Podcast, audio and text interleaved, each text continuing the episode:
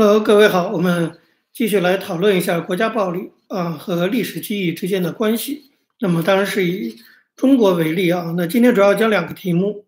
一个呢就是国家到底用哪些方式来这个掩盖啊、呃篡改啊，或者说宰割这个历史记忆。第二个问题就是我们怎么样去反制这种国家。其实我们这节课呢，当时讲啊讲国家暴力，国家暴力我原来说过有很多的方式。那么，国家对历史记忆进行各种各样的宰制、剪裁、掩盖、涂抹，我认为这都属于国家暴力的一种。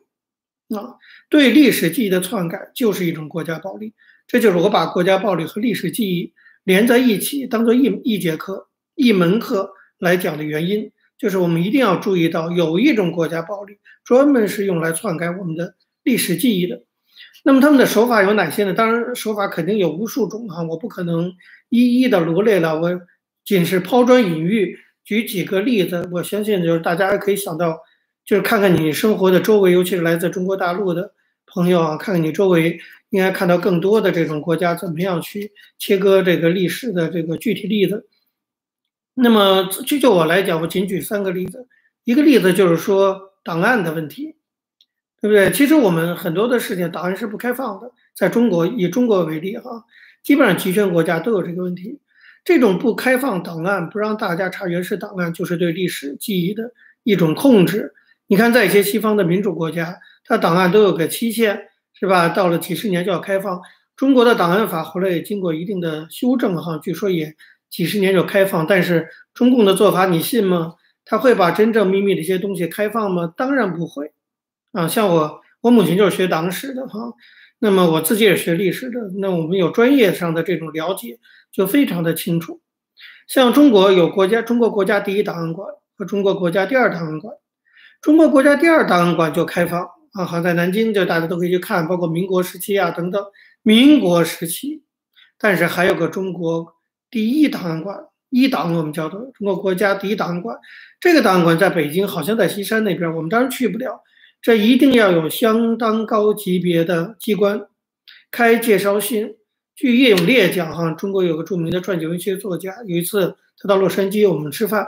他说他就进去过一岛，那里头就保存了一些中共内部的一些资料，那是绝对不让一般老百姓去看的。然后我们其实还知道，还有些档案连一档里都没有，那真正就是中共内部的档案。啊，这这种层层的这种档案的保密，让大家没办法通过翻阅档案了解历史，这是最简单的哈。那么对史料封存，甚至是限制借阅，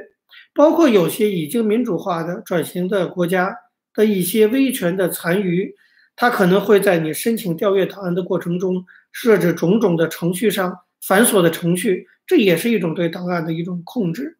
啊。所以这种档案不开放，这显然是。国家暴力的一种啊，是国家对历史记忆的这种宰割的一种手法。第二种手法我们叫做政治操作，泛泛的讲叫政治操作。因为你要知道，从学术上讲啊，我们讲历史记忆的时候，我们都讲有一种概念叫做历史记忆，不是政治记忆啊。在历史记忆下面有一种叫做政治记忆。什么叫政治记忆呢？理论上来讲，就是记忆活动中的主体，就有点学术性哈。就记忆活动中的主体包括什么？尤其人或者具有一定政治权利诉求的组织、团体、个人，这就是记忆活动的主体。他们在政治生活中呢，通过对政治经验进行重新组合，进行有意识的筛选，彰显出一定的政治价值和一定的政治意图，并且作用于政治权利的产生和再生产以及合法性结构。这听起来比较学术化，但我讲白一点，就是说，其实这种政治记忆是有两个面向的，一种是负面的，啊，就包括我们讲的这个中国对六四啊、对文革啊的这种掩盖；还有一种是正面的，就是他通过对一些历史记忆的挖掘，去凸显一定的政治价值和政治意图。过去台湾岛外的这种反对运动，对于二二八的这种历史记忆的挖掘，不断的这种呼吁，就是也是一种历史记忆的表现。啊，但是不管是正面的价值呈现，还是负面的这种啊对事实的掩盖，它其实你就知道政治对记忆是有操作的啊。那么对这政对记忆进行一些政治操作，这是国家常常做的事情啊。他重新组合、重新筛选，他不仅不让你看档案，在你看到的档案里也是经过他的重新组合、重新配置啊，那么来让你看到的这种政治记忆，这种政治记忆，我想就是我们要非常小心的。那么一般来讲，政治记忆啊，跟其他类型的记忆相比，它有几个阶段。第一个阶段叫做唤起啊，把记忆唤起来。第二个阶段叫做重构，第三个阶段叫做固化，啊，把凝固住。第四个阶段叫做刻写，把它给写下来。一般都经过唤起、重构、固化和刻写这样四个阶段。当这些阶段在程序上啊有它一定的逻辑次序。那么首先当然就是要唤起对某些特定时空的回忆，这是政治操作的手法。那么第二点呢就是重构啊，唤起之后呢要重新。组织重新构建选定的内容，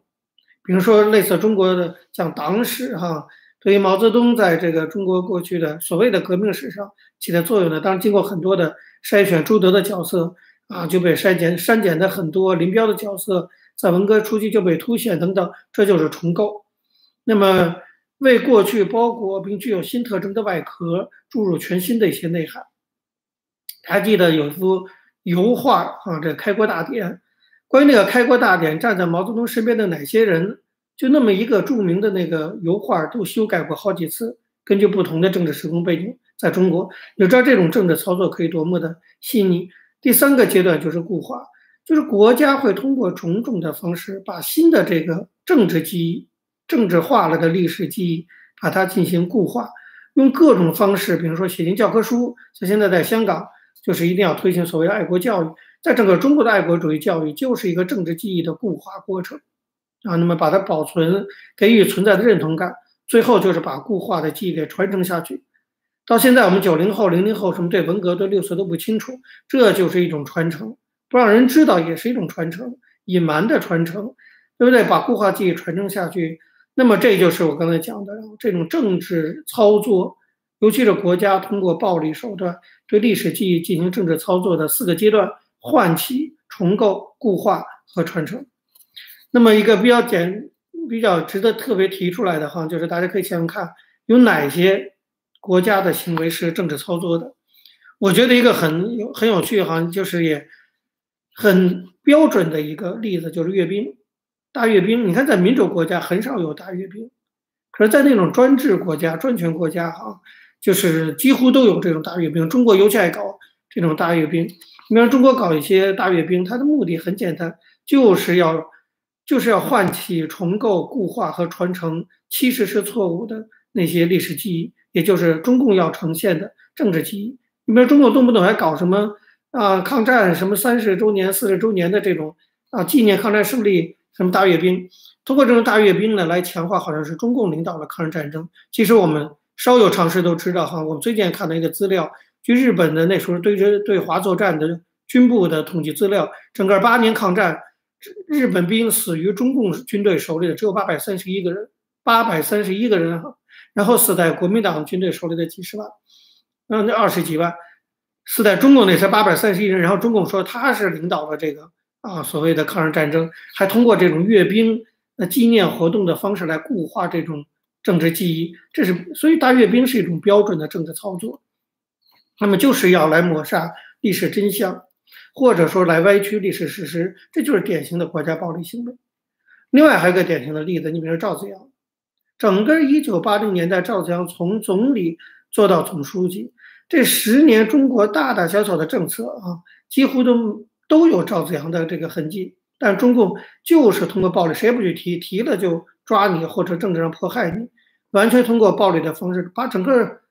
赵子阳给抹从历史上抹去了。我们现在没什么知道赵子阳的啊，年轻一辈更不知道赵子阳，更不可能知道赵子阳干干过什么，对不对？这个就是典型的一个，也是啊，就是国家政治操作这个记对历史记忆进行宰割的一种手法。这是第二种手法。第三种手法，我觉得要特别提出来，因为第三种前两种手法其实大家耳熟能详。可是我们一定要小心，第三种手法就是市场化的力量，助纣为虐，啊，就是把历史记忆商品化，这是我们特别要小心的。我个人极为不满的就是文革记忆的商品化，什么毛氏红烧肉啊，变得很有名，弄得谁不爱吃，我也爱吃红烧肉，好像对毛都没那么大的反感了哈，就那潜移默化的了。当然，这各种的，包括这个现在说有时候可以跳这个芭蕾舞、红色娘子军啊等等。然后有些人反对说，为什么还把文革东西拿出来？他就说，哎，这就是一种商业化啊，没有关系，这不涉及到政治。其实这种商业化的历史记忆就是一种对国家暴力的助纣为虐，啊，它就商品化的这种历史记忆可以协助国家权力来完成对于国家暴力的去政治化，这是商品化最大的威胁。就是我们把历史记忆，包括文革记忆进行商品化之后，动不动大家还都穿个啊这个红卫兵的服装来表演，嘻嘻哈哈，说起来不当真，但是久而久之，他就把这个对文革应该是个严肃的。一个历史记忆，把它去政治化，把它变成商品化了。那么，我觉得这正是国家所希望看到。国家不希望你对过去的那些黑暗的历史进行政治记忆，你愿意进行一些商品记忆，它也许不拦着，因为商品记忆可以冲淡政治记忆。所以，你看我们对文革、对八十年代的这种故意的淡化，哈，有多少其实是通过市场的力量、商业的力量。来完成的，就这个精致的极权主义，它就表现在这里。它也不就是简单的用压制的方式，它甚至用了一种哈商品化的手段、市场经济的手段来弱化我们对历史记忆的这种传承。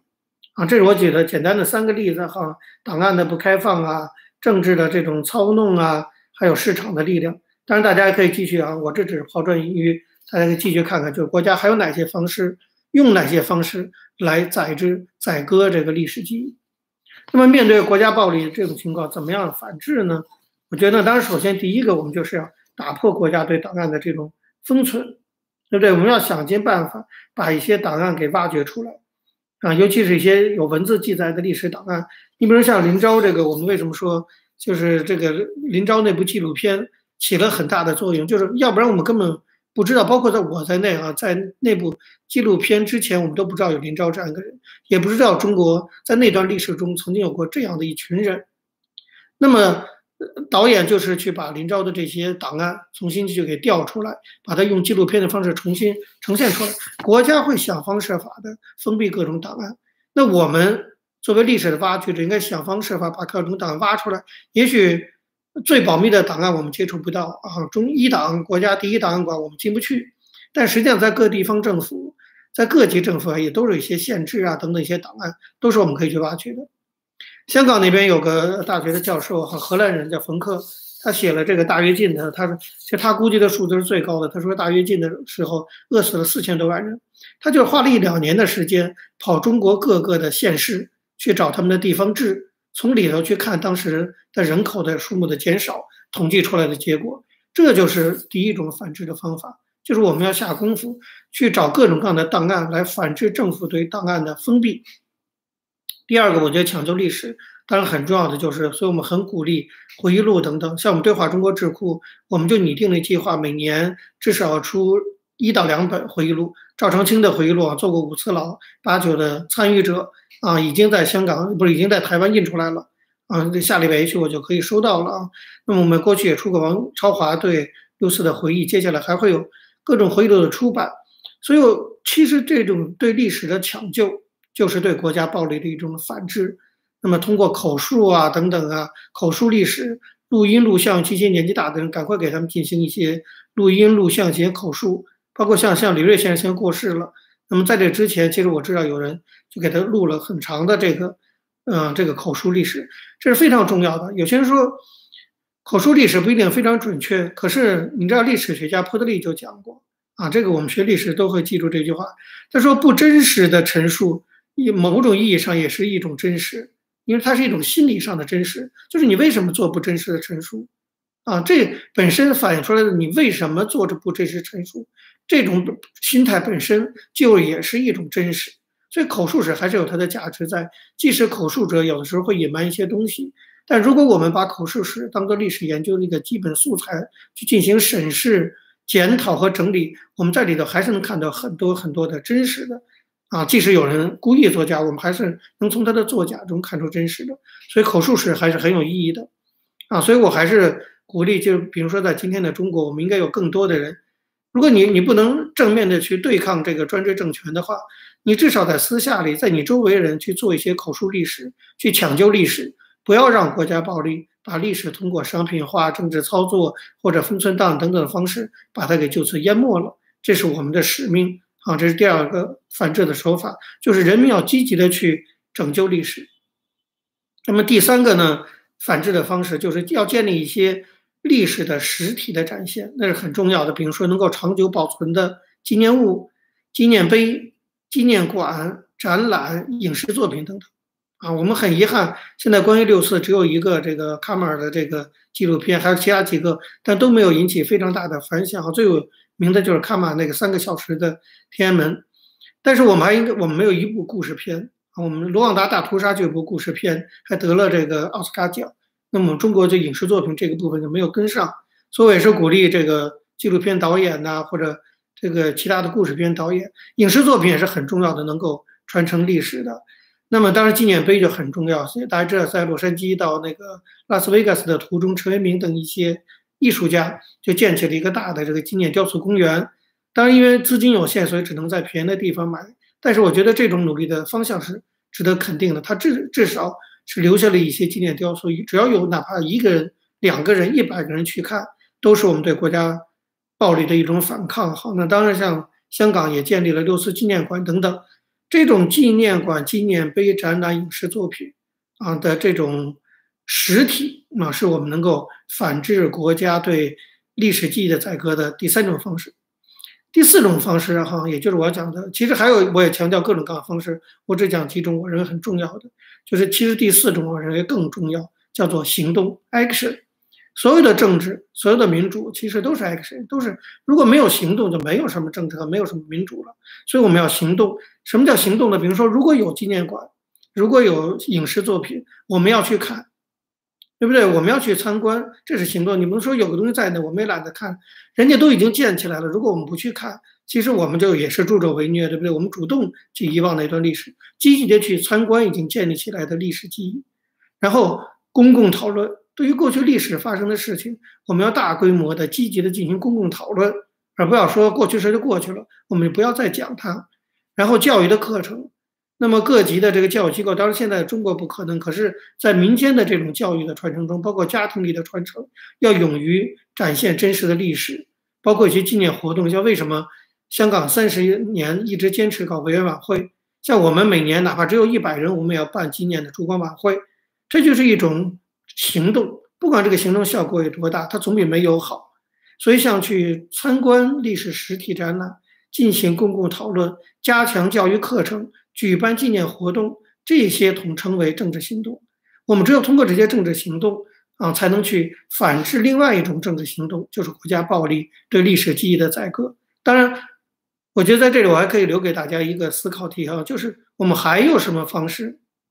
可以进行？我们还有什么可以进行的公共行为，可以去进行更好的历史记忆，可以反抗？除了我刚才讲的这些哈，抢救历史啊，通过口述或者挖掘档案呐，或者建立历史的实体展现呐，或者通过行动啊，还有没有其他更好的方式？希望大家集思广益，可以拿出更好的方法来好。那么以上就是关于这个我们的对于国家载制历史记忆的方式以及如何反制我的一点这个啊分享。那么今天课就到这儿，谢谢大家。